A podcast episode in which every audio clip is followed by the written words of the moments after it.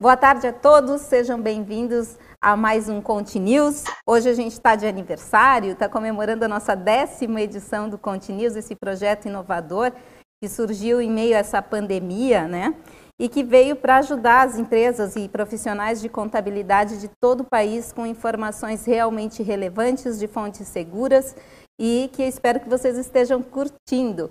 Pessoal que está nos acompanhando, sejam muito bem-vindos. Vamos compartilhar esse link aí do vídeo para a gente já começar é, com bastante audiência aí, que a gente tem muito assunto hoje. Eu quero começar apresentando as pessoas que vão participar do nosso talk do Conte News. Começa por volta das 17h50, né, quando a gente acaba o noticiário aqui. E a gente está aqui com a Mônica Porto, contadora e professora. Tudo bem, Mônica? Oi, pessoal, tudo bem? Tudo ótimo, sejam muito bem-vindos. Chamem os amigos, né? Mande aí o, o, directzinho para os colegas, compartilhe o link para que mais pessoas possam acompanhar com a gente, que hoje está sensacional, só tem gente fera aqui. É isso aí. Hoje, no Talk, a gente vai falar sobre gestão de crise e recuperação judicial. Por isso estão conosco também para o Talk a Tamires, Edinger. Tudo bem, Tamires? É perita contábil, especialista em recuperação judicial. Tudo bem, boa tarde. Estou muito feliz de estar aqui com vocês, muito animada para poder falar sobre esse tema. Tratar de recuperação e reestruturação de empresas é tudo que a gente mais gosta. E estou muito honrada de ter recebido o convite para participar aqui com vocês. Chamem todos e venham participar conosco. Até mais. Obrigada, Tamires. Também o Leonardo Gonoring, Advogado, fala assim, Leonardo, desculpa se eu falei errado, tá? Advogado e coordenador jurídico do CRC Espírito Santo. Olá, boa tarde, Magda, boa tarde a todos. Também me sinto muito honrado de participar do, da décima edição do Conte News. É, hoje um tema extremamente importante, muito debatido e muitas informações desencontradas. Vamos, vamos tentar hoje ajustar com algumas coisas e manter todos atualizados e informados sobre recuperação judicial, especialmente gestão de crise. Gente, nessa décima edição eu quero especialmente agradecer a todos que vêm aqui, que eu chamo até de é, os nossos anjos aí, que vêm é, compartilhando esse conhecimento conosco de forma totalmente gratuita, voluntária aqui, e que, olha, chegou nosso amigo Ricardo Monello também, do, que vai falar do terceiro setor para gente, enfim, agradecer muitíssimo a vocês que disponibilizam do tempo de vocês para estarem aqui conosco e ajudar os profissionais da contabilidade. Hoje a gente tem estreante também, ela vai falar do departamento pessoal, Tatiana Golf. Tudo bem, Tati? Tudo bem, Magda. O que, que a gente Obrigada. tem? O que, que a gente tem de destaque hoje aí no DP? A gente vai falar sobre as atualizações e alterações que saíram hoje sobre o empregador web, certo? E vamos falar também sobre algumas dicas que o pessoal vai ter que ficar atento no decorrer para não perder os prazos, né, do departamento pessoal e acabar comprometendo também o recebimento do benefício emergencial dos seus colaboradores. Muito bem. A Carla, eu acho que caiu, mas a gente, a Carla vai abordar algumas questões do fiscal. Everton Gentilin, hoje tu vai falar para a gente sobre o, o Summit da OMI, Summit Contábil, e também tem alguns assuntos do fiscal, né? Exatamente. Ontem tivemos o Summit Contábil para 3 mil escritórios de contabilidade online, onde a gente pôde falar um pouquinho sobre uma nova linha de crédito para escritórios de contabilidade, falamos também sobre novidades dos nossos produtos, falamos sobre crédito consignado em folha de pagamento, que a gente vai falar aqui também hoje, e vamos falar um pouquinho também da nova CPMF versus redução dos impostos da folha de pagamento. Muito bem. Maurício Deluca, com tanta mudança, né, Maurício? Como é que a gente garante que vai ter menos risco? Boa tarde, Magda. Boa tarde a todos. É, a profissão contábil, ela é como todas as profissões, ela tem muitos riscos, né? E como nós estamos combatendo esses riscos, como, como estamos fazendo para mitigar esses riscos dentro do nosso escritório contábil. Então, eu vou ensinar uma técnica muito interessante para poder reduzir os riscos dentro do, dos escritórios contábeis. Obrigada, Maurício. Vamos falar com a Catarina Amaral, essa web influencer da contabilidade, empresária contábil. Tudo bem, Catarina? Vamos falar de vendas da parte comercial, é isso? Isso, Magda, tudo, Magda, tudo bem? Sejam muito bem-vindos. Como minha amiga Mônica falou, pega esse link, manda lá para o pessoal do WhatsApp para a gente tomar esse café no final de tarde juntos, se atualizando da contabilidade. E hoje a gente vai conversar um pouquinho com os jovens empresários contadores. Estão começando, não sabem prospectar o seu cliente, não sabem como aumentar aí a sua carteira de clientes dentro da contabilidade. Muito bom, Catarina. Ricardo Monello, o que, que o imposto de renda afeta aí o terceiro setor, hein? Imposto Boa tarde a não, todos. Os tributos de uma forma em geral, né? E pode ser que o imposto de renda também chegue nas entidades, né? Mas Hoje nós vamos conversar um pouco com vocês. Assim como na, nas empresas, o contador, ele não é só o consultor, muitas vezes é o conselheiro das empresas, das entidades também. E agora, com a Covid e a reforma tributária, esse trabalho é ainda mais crucial e relevante. Muito bem, então vamos lá. Eita, aqui ó, reforma tributária, dia 11 de agosto, próxima terça-feira a gente tem uma live, gente, falando em reforma tributária, às 16 horas, uma live do Contabilidade na TV, é uma live que vai ter a participação muito importante da Vanessa Canado, que é assessora especial do ministro da Economia, Paulo Guedes. Então ela disse que vai ficar 30 minutos com a gente, depois a gente segue debatendo sobre o que ela vai trazer para a gente com o presidente da FENACOM, Sérgio Aprobato Machado Júnior, e o Reinaldo Lima Júnior. Tá? As informações estão lá no portal Contabilidade na TV. Vou pedir para a Andriele, que está nos bastidores, aí colocar o link também para quem quiser participar dessa live já fazer a sua inscrição, tá? Muito legal vai ser isso.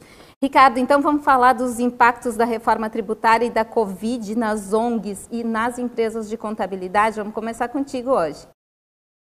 Opa, que honra, hein?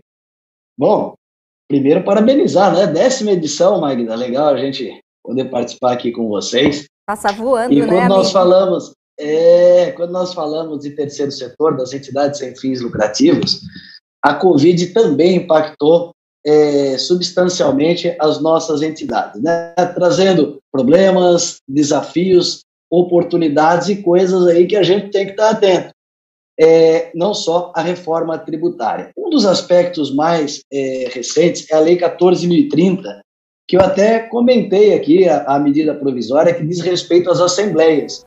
Então, lembrando que a Lei 14.030, em seu artigo 7 ela permite que as assembleias das entidades, mesmo que o estatuto é, não esteja assim expressamente disposto, ela pode ser é, de modo virtual né, meio eletrônico, tomando todos aqueles é, cuidados. Isso é importante porque, de abril em diante, muitas das nossas entidades tinham ali as assembleias para aprovação de contas. Então, lembrando que só é válido para essas entidades o modo é, virtual para as assembleias até 30 de outubro. Para as demais, até 31 desse ano, deve observar as normas sanitárias. É, outro ponto importante que a Covid impactou, e agora a gente tem sentido, porque o segundo semestre, né, quase todos aqui que estão participando, certamente têm filhos na fase escolar. Então, as escolas estão retomando é, com extremas adaptações para receber as crianças. Isso tem modificado muito o investimento, o custo. E a gente tem percebido que muitos desses gastos não eram planejados, porque ninguém previa a pandemia no ano passado. Então, o contador ele precisa sentar ali com o seu cliente, não só para ajudar na aderência às novas normas sanitárias, mas ao equilíbrio financeiro é, dessas organizações. Principalmente porque, em vários estados, nós tivemos decisões judiciais determinando desconto no valor é, dessas mensalidades. Então, o papel do contador ali para refazer os cálculos e já pensando o seguinte: algumas das operações vão entrar no semestre letivo, no ano letivo 2021.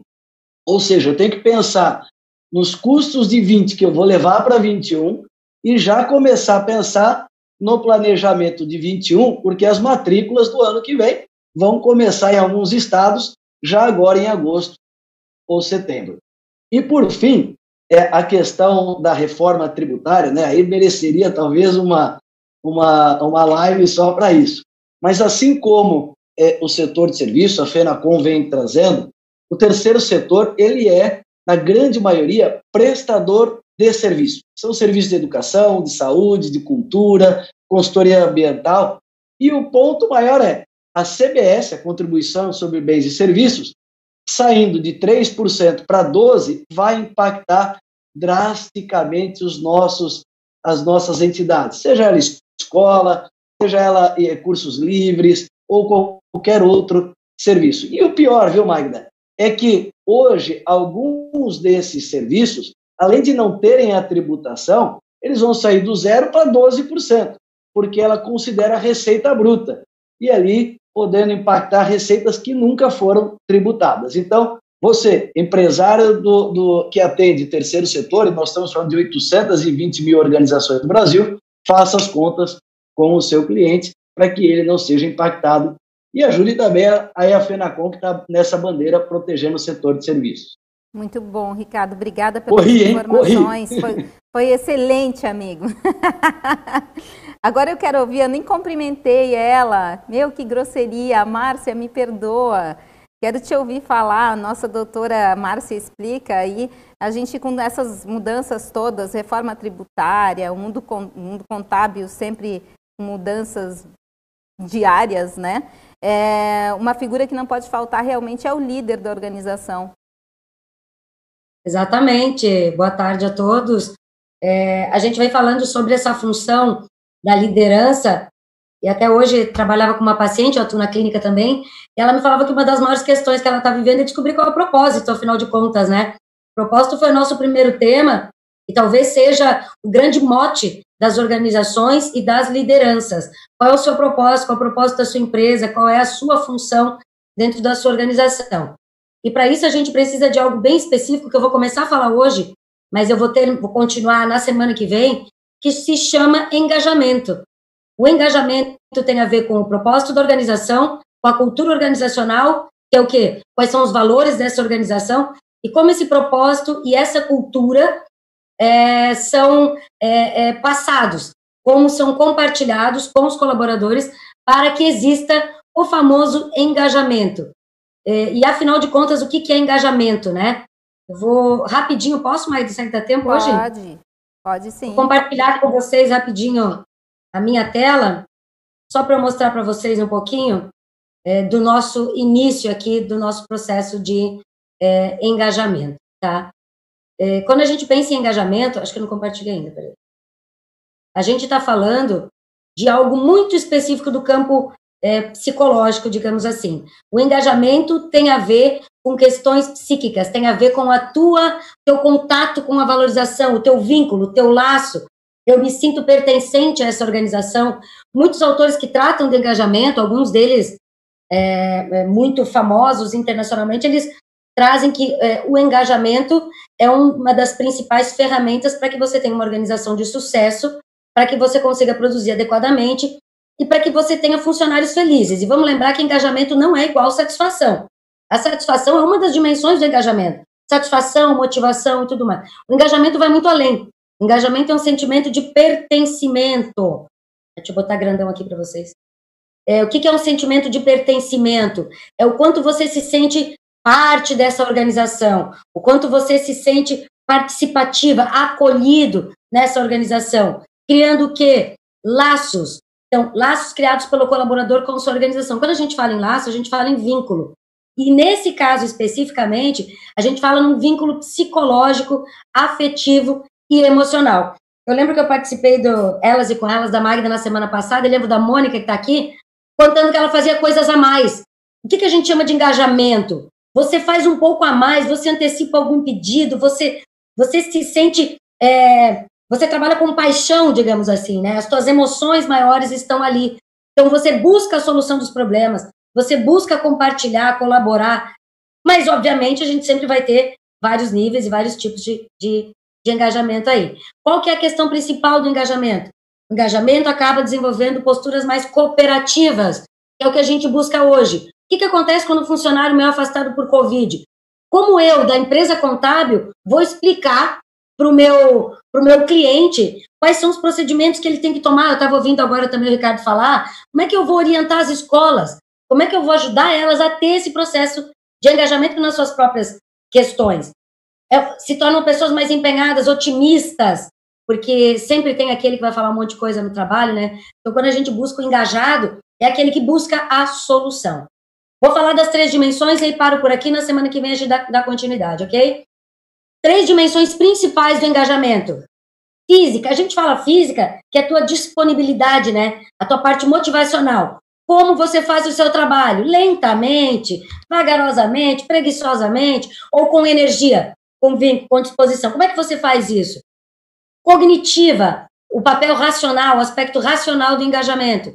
Como cada um entende os seus papéis e responsabilidades. Tá claro? E lembrem sempre que a gente sempre vai voltar ao propósito e à cultura, que fundamentam esse tripé, essas três dimensões.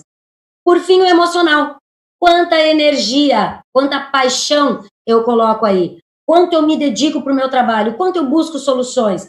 Um cliente meu essa semana disse que a empresa não teve como fornecer para ele uma formação específica na área de TI. E ele falou: Quer saber, vou bancar isso, porque entrou essa coisa do corona. E ele foi atrás. É, fez por conta própria, pagou e se sentiu muito feliz. Ele falou: Isso é conhecimento agregado para mim. Óbvio que a empresa tem que nos fornecer ferramentas, mas o quanto nós, enquanto engajados nessa organização, podemos também contribuir para o melhoramento dela. Na semana que vem, a gente vai trabalhar um pouquinho do ponto de vista dos funcionários ou dos colaboradores, algumas questões relacionadas é, à questão do engajamento, tá? E também entendendo que funcionários altamente não engajados são aqueles que, além de não estarem felizes, eles gastam tempo falando disso dentro da organização. Então, vamos entender o que é importante o engajamento. É isso tá bom? aí, Márcia. Vai semana que vem para fechar os outros temas aí. Obrigada. Obrigada, Márcia. Desculpa te fazer correr aí, mas é que tem muita coisa hoje. Gente, mas tá, é isso aí. Falando em engajamento, eu queria ouvir o Everton Gentilin, que ontem a gente viu uma equipe mega engajada no Summit Contábil da OMI e foi muito legal, porque não era só a equipe da OMI engajada, a OMI engajou outras empresas para trazer vários benefícios para as empresas contábeis e para os empreendedores de uma forma em geral, não é isso, Everton?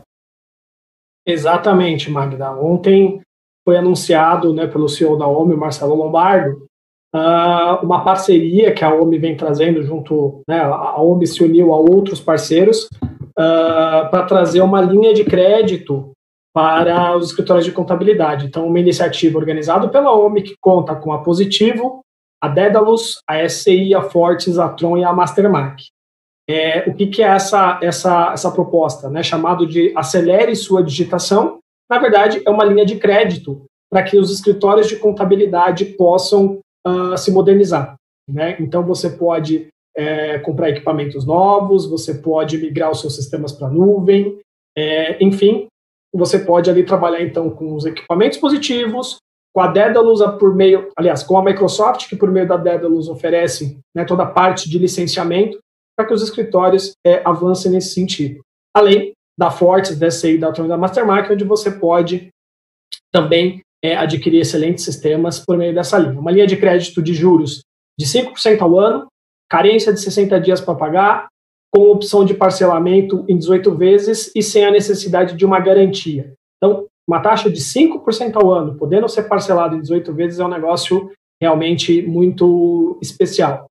Uh, quais são os requisitos? Né? Você tem que, então, escritório de contabilidade é para escritório de contabilidade, tá? não é para empresa, é só para escritório de contabilidade é, você tem que fazer gestão do seu escritório com o OMI, lembrando que o OMI para escritório de contabilidade ele é gratuito, uh, e usar o OMI Cash, né, que é a, a conta digital do OMI, uh, para processar a cobrança do escritório contábil. Lembrando que cada boleto que é gerado pelo OMI Cash, né, você paga R$ 1,89 no recebimento e não na geração do boleto. Então percebam que é, é uma linha fácil de usar, fácil de, de, aliás, com uma taxa extremamente baixa, com um requisito muito tranquilo, que é basicamente usar o OMI para gerenciar o escritório, uh, lembrando que o OMI é gratuito. Ah, tenho interesse, mas ainda não comecei a usar o OMI, ainda não estou usando o OMI Cash, comece imediatamente. Tá? Então, uh, os contadores os escritórios de contabilidade que se interessarem, acesse www.aceleresuadigitação.com.br para ter acesso aí a todo o material dessa nova linha. Lembrando que contadores do sistema que estão associados ao sistema FENACOM, adimplentes, uh, vão ter também condições bem especiais nessa nova linha. Muito bom. Depois a gente fala mais com Everton. Agora eu quero ouvir a Carla, porque falando né, em, em, dívidas e crédito, tudo isso, a gente lembra sempre da parte fiscal. E a gente tem aqui um projeto de isenção de multa por atraso na declaração do imposto de renda. Carla, conta para a gente um pouquinho sobre isso. Vamos ver se a Carla caiu de novo, ela estava com a internet dela instável. Não, não agora voltou. Meu, que, que sufoco, mas voltou. É, por sorte. Então, é sobre. É um projeto de lei, né, pessoal? Não é nada que está vigorando ainda, mas eu achei interessante comentar, né, porque é, muitas medidas já foram tomadas para ajudar as, a, as pessoas como um todo, né, nessa questão da pandemia e essa crise econômica que a gente está vivendo. E é um projeto interessante, né, que, que pretende trazer isenção de multas para as declarações que estão atrasadas, né? Então, ele propõe essa isenção para as declarações de imposto de renda pessoa física, cancelamento de notificação emitir, né? Está é, tá em tramitação ainda, né? Mas vamos ver o que vai acontecer. É a PL 3, é, 3744-2020. E a ideia dela, né, o motivo dela existir é para ajudar essa contenção de gastos da população durante o período de crise, né? Então, o governo entende que não é justo né? Talvez justo não é a palavra certa, mas não é o ideal a pessoa gastar um dinheiro com, com quitação de penalidades nesse momento agora que ela poderia estar tá quitando com outras coisas, né? Mesmo que teve a, a, prorrogação do imposto de renda e tudo mais, né? Mas a gente sabe que tem, tem pessoas que atrasam, né? Acontece, né? Cada um tem a sua história, né? Carla, a partir de 1 de setembro, o acesso ao sistema do ECAC por meio do certificado digital ocorrerá somente via código de acesso ou via acesso gov.br. O, CFC, o Conselho Federal de Contabilidade, solicitou a prorrogação de acesso ao portal do ECAC. Por que isso? Vai, teremos dificuldade? É, existe é, uma dificuldade, né, nesse momento, para. Porque precisa fazer todo um cadastro no GovBR, né? Uh, o CFC está preocupado que vão haver limitações é, em consultas e dados que as contabilidades têm acesso hoje. O ECAC é uma ferramenta muito importante, né? Você tem acesso a muita informação essencial para ver as tuas, tuas dívidas, como é que estão tá os teus parcelamentos, tirar guia, enfim, né? Não, não dá para viver sem o ECAC e existe essa preocupação, né, de, de ter, ter que fazer todo esse cadastro, né, e, e, esse período de transição, né? Então, assim, não, a gente não sabe se vai conseguir essa prorrogação ou não, mas é um órgão muito forte, né? E a gente espera que sim, porque é, é bom ter um tempo a mais para se adaptar e, e principalmente num, num, sistema tão importante quanto o ECAC, né, para o dia a dia dos contadores. Obrigada, Carla. Depois conversamos mais também. Hoje foi publicada a portaria 18.560, que trata principalmente da modificação de alguns prazos e de condições para a apresentação de recursos administrativos referentes ao benefício emergencial mensal, o BEM, que constava na portaria 10.486. Tatiana Golfe, vamos para você agora. Houveram também é, mudanças com relação à anistia, múltiplos contratos, parcelas devolvidas e compensação de valores pagos a maior, não é isso? Exatamente, Magda. Eu fiz uma apresentação, até porque, como são bastante alterações, para o pessoal poder acompanhar junto comigo. Eu posso compartilhar a tela? Pode. Então, pessoal, a gente vai tratar agora um pouquinho sobre essas situações que a Magda pontuou e vai trazer alguns esclarecimentos também que anteriormente uh, algumas empresas não estavam conseguindo transmitir o seu arquivo né, lá para o benefício emergencial. Então, o primeiro ponto que é importante a gente destacar aqui é que o prazo da anistia, pessoal, ele foi prorrogado, então vocês têm até o dia 9 do 8, né, então, durante esse período, para estar tá regularizando as informações sem situação de pagar alguma multa ou algum detalhe. Então, existe alguns problemas ainda, sim, no portal do empregador web e o prazo de anistia, ele foi prorrogado. 9 do 8 tá? é até domingo, né, gente? Então, é essa semana corre lá, né? Regularizar, não deixar para a última hora, né, pessoal?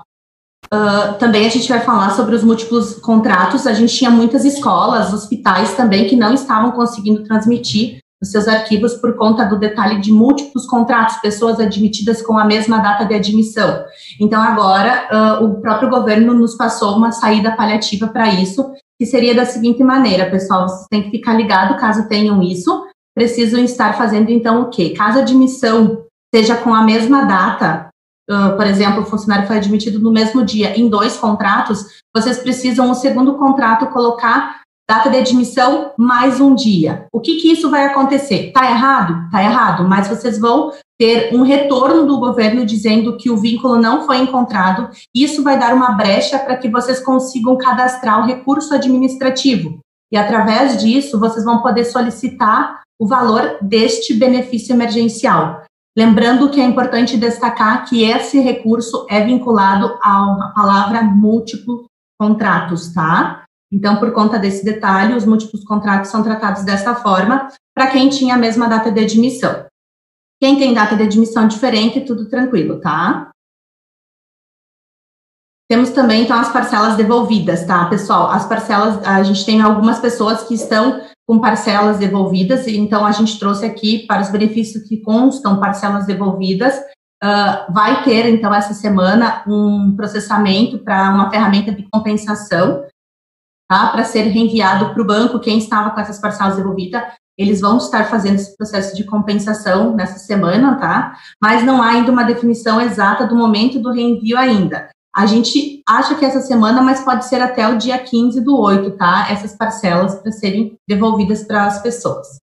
Uh, compensação dos valores pagos é maior. Né? Nós temos pessoas que estão trazendo a mensagem do seu benefício, benefício suspenso por valor pago a maior.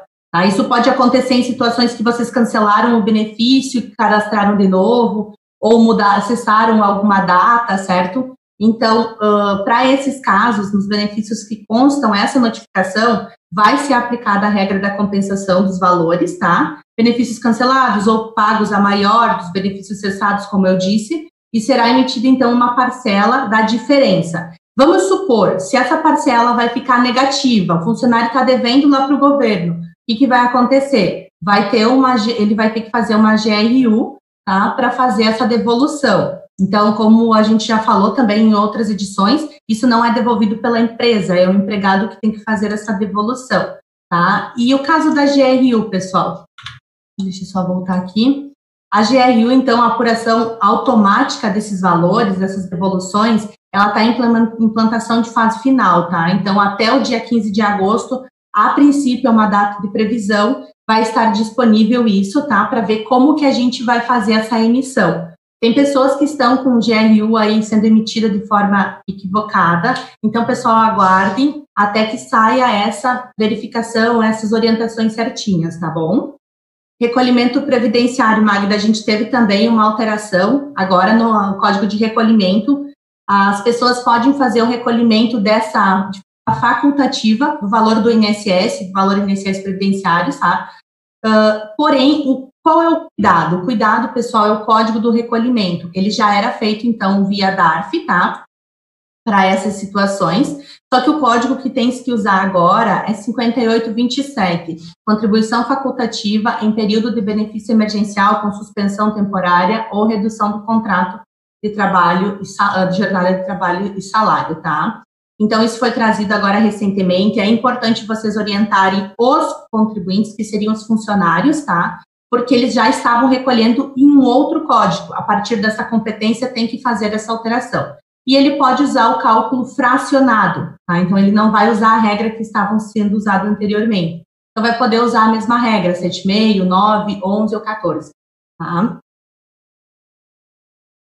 Nós temos também aqui situações, então, das novidades que saíram hoje: acordo alterado, o prorrogado, reduzido, cessado, os prazos que o empresário tem que cuidar, o escritório de contabilidade, RH, ADP, o prazo passou para cinco dias corridos. Antes nós tínhamos dois dias para fazer essas comunicações. Então agora nós temos cinco, três dias a mais. Isso é da portaria 18.560, né? Exatamente. Uhum. Então esses são as, uh, os pontos que foram alterados acompanhamento dos processos de empregados. Hoje, então, os empregados eles podem consultar isso por CTPS digital ou pelo canal gov.br também, tá? Então, é, lá no gov.br eles também podem fazer defesas, interromper os recursos, né? Tem outros pontos que eles podem estar abordando.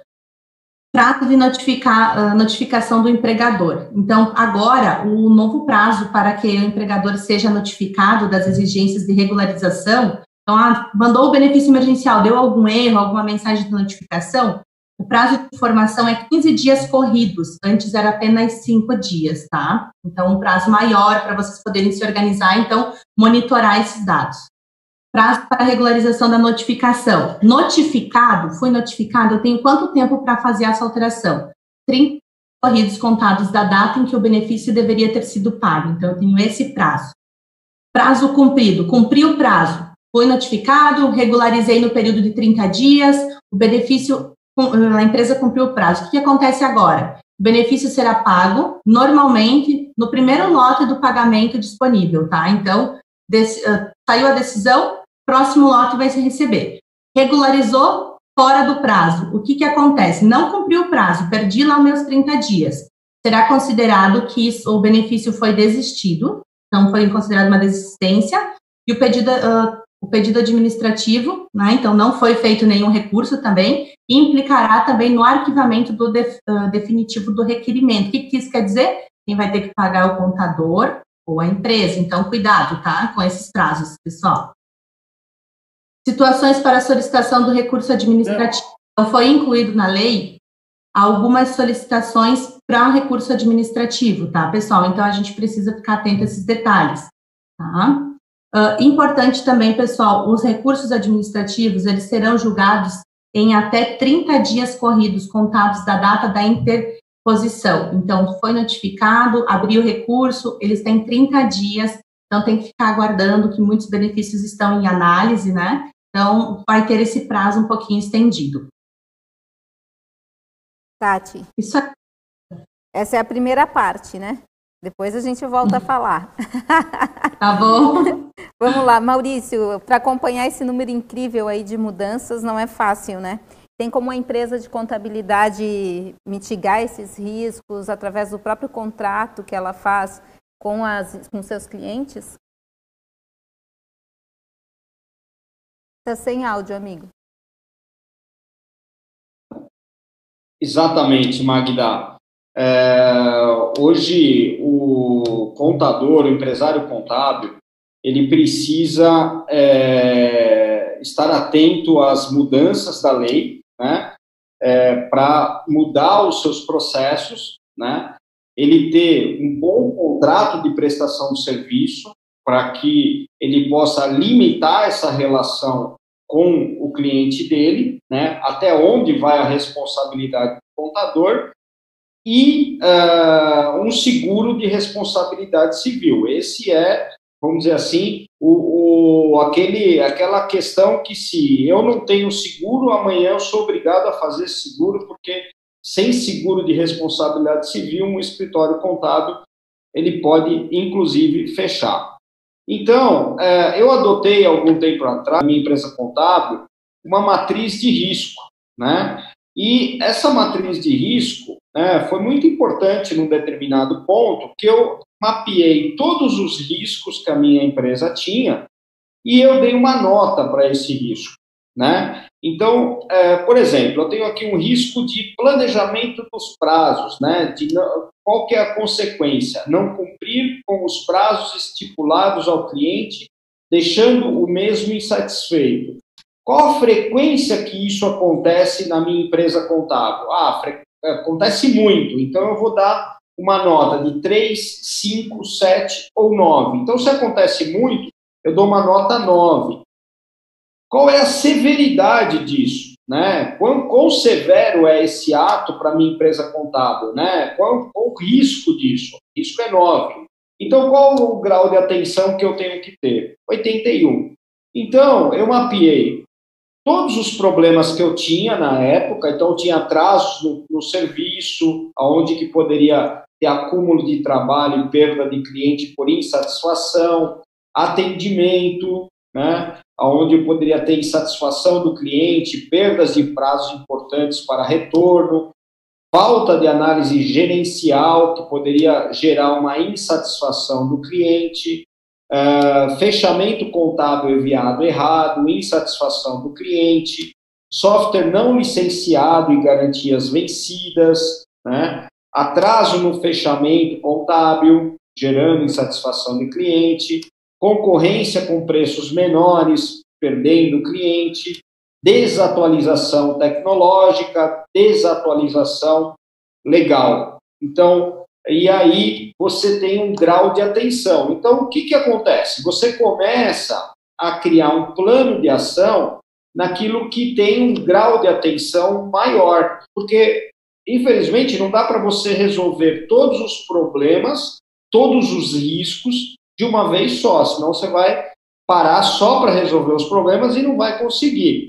Então, você cria uma planilha, vou disponibilizar essa planilha, onde você coloca qual é a sua ação sobre esse risco, né? o que vai ser feito, quem será o responsável, qual processo será impactado dentro da sua empresa contábil, se você vai ter que investir algum recurso para que você mitigue esse risco, por exemplo, vou investir lá num seguro. Quanto que esse seguro vai custar para eu poder não, não correr o risco de ter que é, desembolsar um recurso para o cliente? A data limite e depois checar se foi implementado ou não e se foi eficiente ou não. Essa planilha, Magda, me tirou assim é, muitos problemas que eu tinha à época, né? Implementei e essa planilha, eu revisito ela pelo menos uma vez ao ano dentro da minha empresa contábil, tá? Para verificar quais são os novos riscos que eu estou correndo, né? Para verificar aquilo de novo que está correndo. Porque a, a, a profissão contábil é uma das mais exigidas no aspecto de atualização legal. Você tem que estar tá estudando a todo momento. E se, por exemplo, você deixa de se atualizar uma norma, uma lei que mudou, um exemplo, um NCM, né, de um produto de um cliente seu, isso pode desencadear um problema muito grande por anos dentro da sua empresa contábil. Às vezes, seu cliente está pagando imposto errado e você vai ter que arcar com esse ônus e até com a probabilidade de perder o cliente. Eu deixarei depois essa planilha à disposição da Magda para ela é, compartilhar com todos vocês. E se alguém tiver alguma dúvida, eu uh, fico à disposição depois para uh, falar um pouquinho mais sobre ela. Mas ela ajuda muito a reduzir os riscos que você tem na sua empresa contábil. Pessoal, a gente tem uma página só de materiais, então a gente vai publicar esse material do Maurício lá na página. Depois e passa o link para vocês baixarem, tá? Porque é muito interessante isso, com certeza deve ajudar muita empresa de contabilidade, viu, Maurício? Muito legal. Vamos, agora eu queria dizer uma notícia aqui que é importante, que está circulando muito, é com relação ao governo que quer zerar a contribuição é, patronal sobre o salário mínimo em troca de uma nova CPMF. O plano da nova CPMF inclui reduzir o FGTS de trabalhadores. Everton Gentilin, Pode dar uma passada nesse assunto para a gente, para a gente entender o que, que isso afeta? Legal.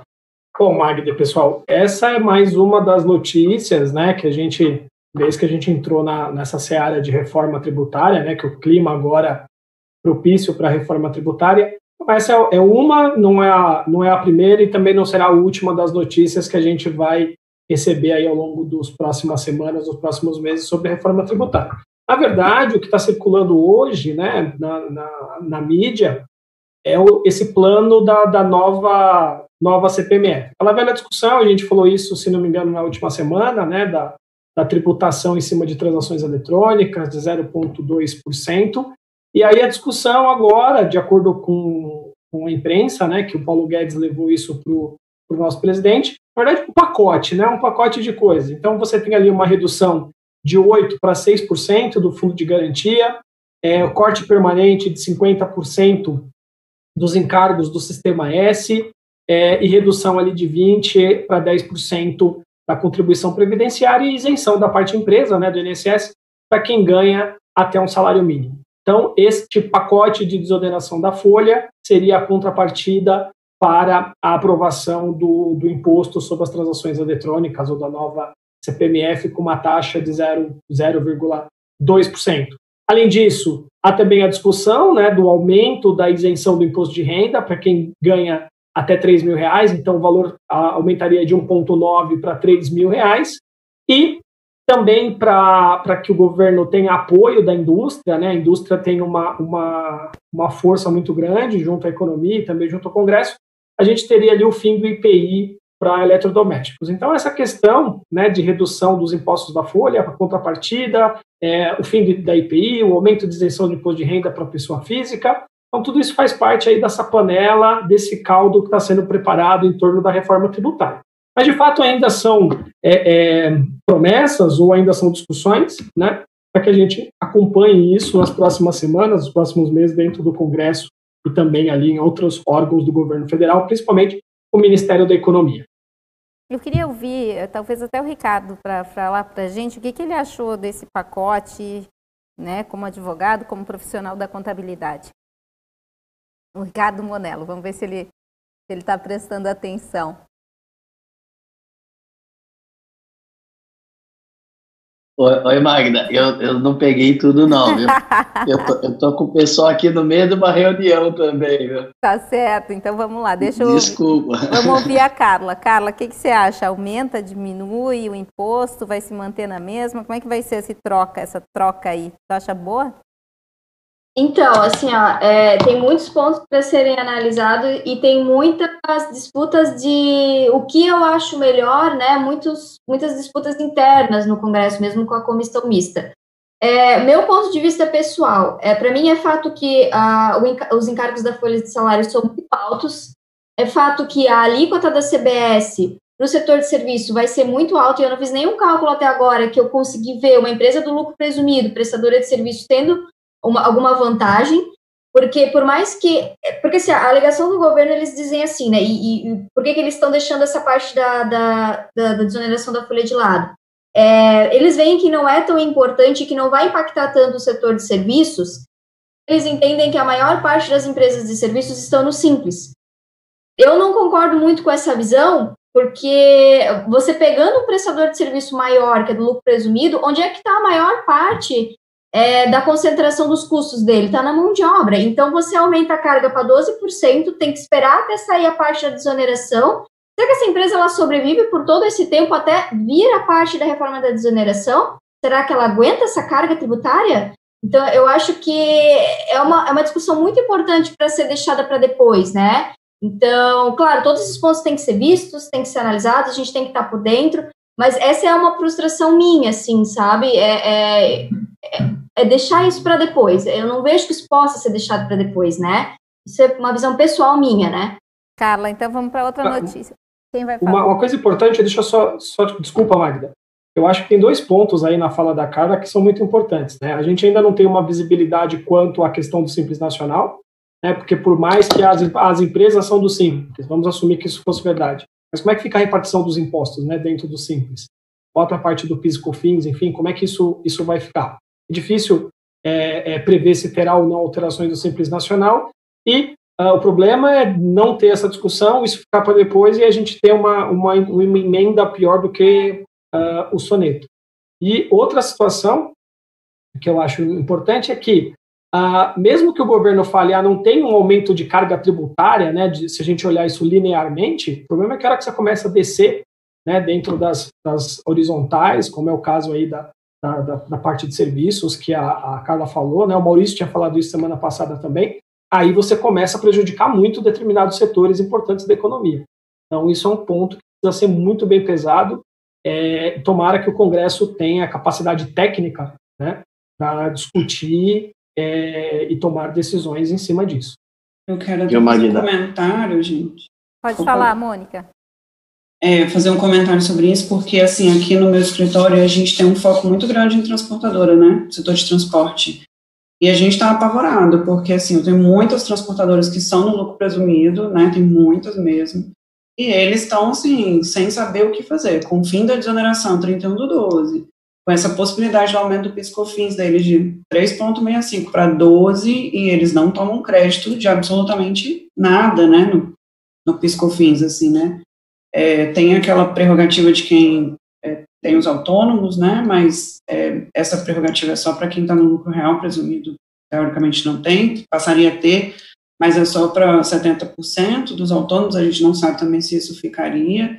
Então, assim, eu, eu fico fortemente preocupado, porque o setor de transporte, querendo ou não, ele onera todas as outras, é, como é que eu vou dizer assim, os outros produtos e serviços, né? Porque se você onera o transporte, você vem onerando desde a importação, porque onera a importação, onera o comércio, onera, sai onerando tudo, né? É, isso me preocupa bastante, assim, eles estão muito preocupados né, sobre isso. Muita mudança para eles, assim, muito impacto numa vez nada só, sabe? E qual é o, o negócio custo... disso tudo? É aguardar ou o que, que se deve fazer? O que, que os profissionais da contabilidade podem fazer com relação a isso, né? A gente, é, a gente, na verdade, aqui, desde que começou a pandemia, a gente está trabalhando em redução de custos, né, com a margem, diminu tipo assim, diminuindo bastante, né, o custo, para ver se melhorava um pouco a margem, mas o problema é que nesse setor, por exemplo, que eu atuo muito aqui, que é o, o carga fracionada, é, a margem já é muito baixa. Então, assim, é, já você não tem muita coisa que fazer, assim, sabe? Porque o preço é, é baixo de entrega, principalmente produtos de e-commerce, né? Que entrega porta a porta, é caixa pequena, volume. Então, é trabalhando custo mesmo, forte, seriamente, e começar a revisar é, é, contratos para os próximos anos, né? A partir do ano que vem, já sem desoneração, já vai ser um grande impacto. Se tiver mais CBS, vai ser um outro impacto, entendeu? Gente, vamos continuar falando de tributação aqui. O STF vai julgar a exclusão do ISS no cálculo do PIS e da COFINS. É, o ministro Celso de Mello disse que vai colocar isso na pauta no dia 14 de agosto. Carla, me fala um pouquinho das consequências disso. Então, né, é, essa é uma das teses filhas ali da exclusão do ICMS na base de PIS/COFINS, né, então a gente tem não só para o ICS, tem tese para o CPRB, para a empresa do lucro presumido, tem tese do imposto de renda e contribuição social, e o ISS é uma que está andando agora, né. É, aí a gente conflita de novo com a reforma, né, porque você te, na CBS o ISS não vai estar dentro da base de cálculo da CBS, né, então vai ter todo esse julgamento e como é que vai ficar depois? Quer dizer, você move uma ação para talvez recuperar os últimos cinco anos e depois é, vem a CBS. Sabe, tem muita coisa para se pensar sobre esse assunto, né? É até, é até interessante mover essa ação agora, né? Falar sobre esse assunto agora. Mas, assim, é, o, o é excluir o, hoje, hoje no PIS e COFINS, né? O ISS é um imposto que ele está dentro da base, porque são todos impostos por dentro. A ideia seria seguir a mesma lógica do ICMS de retirar esse tributo da base de cálculo, né, não calcular mais o PIS/COFINS com o ISS embutido. Segundo o governo, se ele tiver que devolver os últimos cinco anos, isso geraria um impacto de cerca de 32,7 bilhões, e só a exclusão do ISS em si é, geraria para a União 6,54 bilhões, né? Então, a, dia 21 de agosto, se tudo der certo, é para ter a, os, os, os, últimos votos né, dos, dos, ministros sobre o assunto e a gente vai vendo como é que vai ficar. É um pouco mais, como ele não é um imposto não cumulativo como o ICMS, que a gente tem todo um problema de saber, tá, tudo bem, eu vou tirar o ICMS da base de cálculo, mas qual o ICMS, né? É o da ba, é o, é o que está na nota, é o valor do ICMS a pagar, então no ISS isso fica um pouco mais simples. Mas mesmo assim, é, é, a gente tem que acompanhar como é que vai ficar e pensar é, é, em toda essa cronologia de CBS e essas decisões e como é que vai ficar e o que, que eu faço na minha empresa, será que vale a pena, será que não vale, ir atrás disso, né? Então, é, é um período de bastante insegurança nesse assunto, mas é interessante falar sobre ICMS na base do Fiscofins, né? Saber que isso está andando. Tati, ainda a gente tem mais mudança ainda no DP, né? Com relação a FGTS, saque emergencial é, e o CNIS. Queria que tu comentasse isso com a gente. Isso do CNIS, a gente teve uma atualização no, dia, no final do mês passado, referente a uma atualização dos dados, uh, projeção de dados teste digital, uh, situações do abono do PIS, tá? Então, foi já feita essa atualização, a gente tinha uma lista de empresas que estavam represadas nessa lista, né? E aí, agora, com essa atualização, o CNIS passa a disponibilizar esses dados para essas empresas. Tínhamos empresas também que estavam com funcionários que não constavam os vínculos na CTPS digital, então, por conta dessa uh, desse bloqueio, né, da, que estava nesses CNPJs, mas agora, final do mês de julho, foi liberado, então, a princípio, todos podem consultar as suas CTPS digitais, que já está constando essa informação. Uh, sobre o FGTS, a gente não tem novidades assim tão boas, né?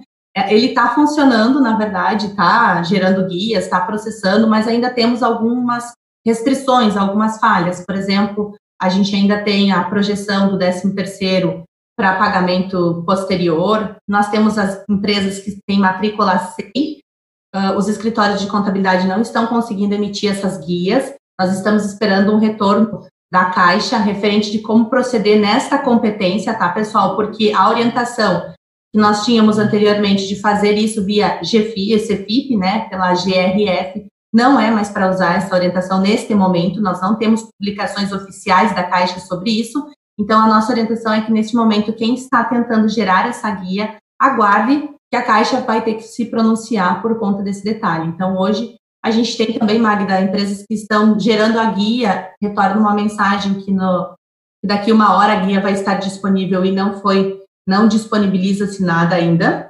E esses detalhes a gente só tem que aguardar a orientação da Caixa, tá? Então é importante ficar ligado que assim que sair a própria SCI, a gente está monitorando essas gestões para poder disponibilizar para vocês o mais rápido possível. A outro questionamento teu era do quê? Eu acabei. Deixa eu vir aqui. A gente. FGTS, blocklist. Isso, e tinha. Deixa eu ver aqui. Desculpa. Me perdi aqui. Ah, tá. Sobre é, o Euquinis e o FGTS. Esses eram esses dois temas. Então, Sabia então, que você momento... já tinha respondido tudo. Vamos lá, ah, então. meninas. Eu quero ouvir Catarina. Vamos acabar com coisas boas ah. aqui nos Continuous, pelo amor de Deus. Será que a gente consegue respirar para prospectar cliente num cenário como esse que a gente está enfrentando? É esse o desafio e eu sou uma jovem pequena empreendedora contábil, eu tenho que lidar com todas essa, todos esses desafios. A gente acordou aí com a mudança do benefício do, do, do espaço do empregador web, e aí no caminho para o trabalho já estava dando uma lida. E como conseguir prospectar? Será que esse é o momento certo? A gente está numa fase muito crítica e dentro de toda a crise existe a oportunidade, a oportunidade de se apresentar para o seu futuro cliente de uma forma diferenciada.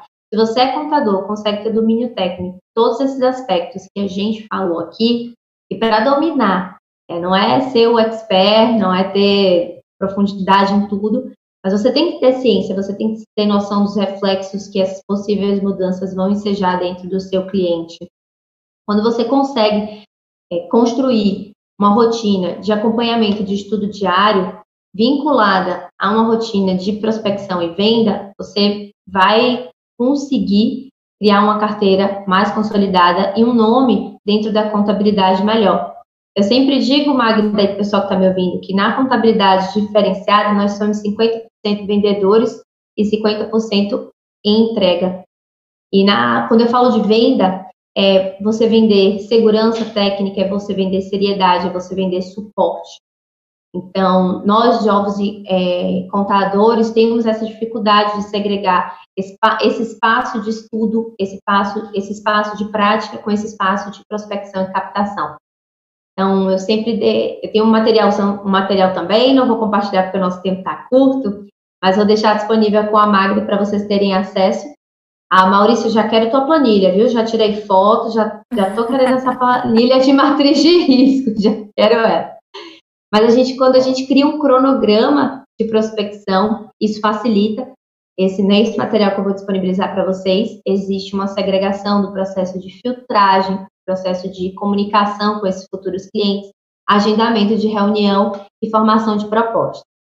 É, a gente precisa acompanhar e quebrar alguns preconceitos de que contador não precisa vender, é, contador não tem que colocar a cara, a tapa para conversar com seu cliente, contador não pode vender o seu serviço contábil. Quando a gente fala de venda, a gente fala de essência, de relacionamento, de estreitamento de laços e confiança. Então, o processo de prospecção, ele permeia muito mais por essa tríade de confiança, segurança técnica e suporte ao cliente do que de persuasão, enfim. Uh, é, é que o produto sentimento. que é vendido não é, não é um produto em si, né? É, na verdade, ele está vendendo a confiança mesmo. Exatamente. E este é um momento diferenciado, importante, porque estamos em uma crise econômica, né, superando uma crise de saúde gradativamente, e estamos aí entrando em possíveis mudanças drásticas na área tributária, né, que a gente vai ter que ter esse domínio. E você se apresentar para um cliente, para um empresário, nesse momento, como aquele contador que é capaz de sanar essas dores, você vai ter um diferencial. Então, se capacita, crie a sua disciplina de estudo, é, para que você consiga entregar e se atualizar, visto que estamos aí nesse caos. Eu estava ouvindo aqui, anotando, anotando, peguei o resumo da Tatiana, anotei o que eu conseguia, porque eu fiquei com algumas dúvidas também na minha leitura, mas há tempo para tudo, tá? Há tempo para tudo. Se você não tiver condições da prospecção ativa, que é aquela que você vai em busca do cliente, você é, capta esse cliente através de software de gestão comercial ou aquela velha pesquisada no Google, foque também na prospecção passiva, aquela que você já obtém dentro da sua própria carteira de clientes. Você pede um feedback do seu cliente, supera a expectativa dele. Nessa superação de expectativa, você pede uma indicação, é uma forma de você aumentar a sua carteira.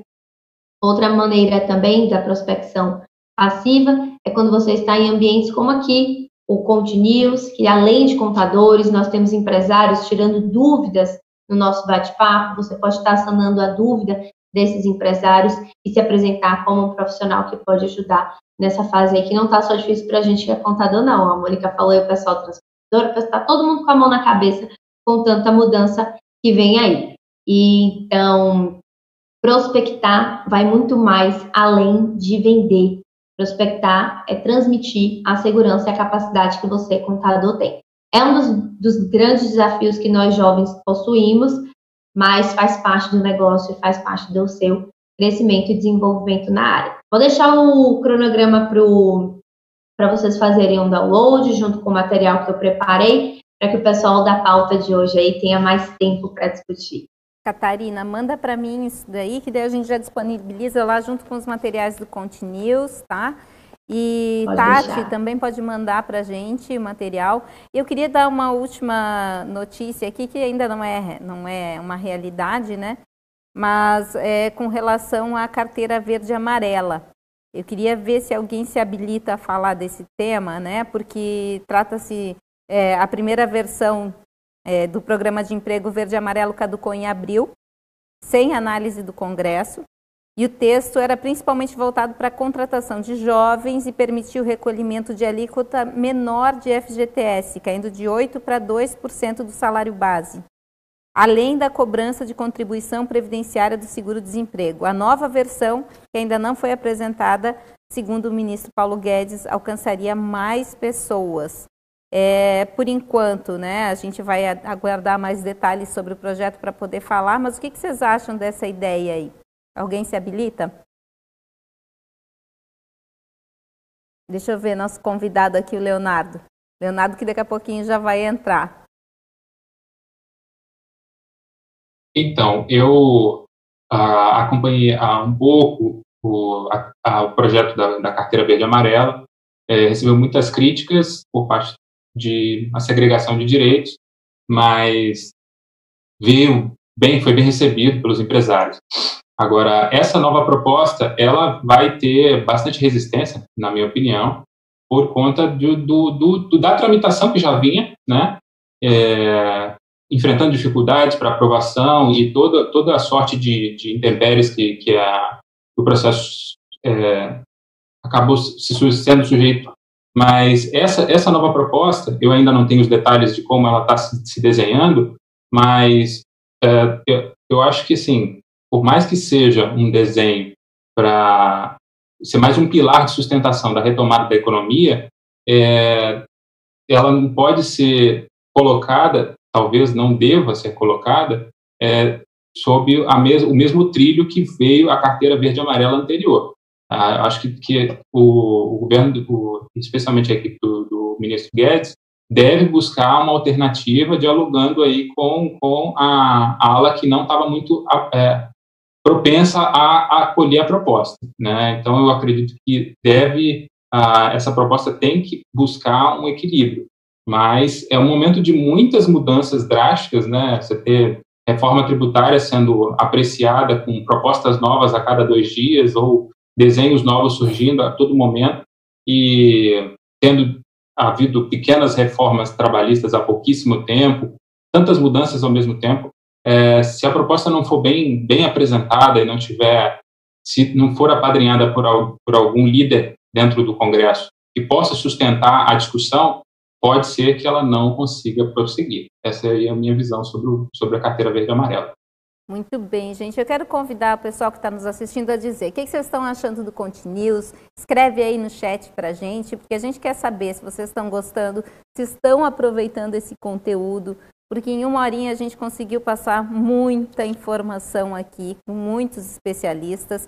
Eu quero lembrar vocês também que vamos falar sobre reforma tributária no dia 11 de agosto, às 16 horas, numa live específica sobre isso, com a Vanessa Canado, que é assessora especial do ministro da Economia, Paulo Guedes, com o presidente da FENACOM, Sérgio Aprobato Machado Júnior, e com o presidente do SESCOM São Paulo, Reinaldo Lima Júnior. Inscrevam-se e participem desse debate. Vamos ser os contabilistas protagonistas aí dessas mudanças que são tão importantes. E esse debate tem que passar, sim, pelos profissionais da contabilidade, que é quem entende realmente dos impactos disso tudo, né? Quero convidar vocês a ficarem conosco agora para o Talk. Teremos o Talk sobre gestão de crise e recuperação judicial, conteúdo riquíssimo, né? Que já, já teve esse conteúdo aí nos, pelo CRC do Espírito Santo. E a gente está replicando conteúdo aqui com esses especialistas sensacionais. Agradecer a Carla Tasso, que permitiu que a gente replicasse esse conteúdo aí. Então, ah, ficam comigo agora o Leonardo, a Mônica e a Tamires. Eu me despeço do Everton, Catarina, Carla, Maurício, Tatiana e Márcia Batiston. Muito obrigada a todos vocês, viu, gente? Vocês são sensacionais. Estar aqui com vocês é sempre muito legal.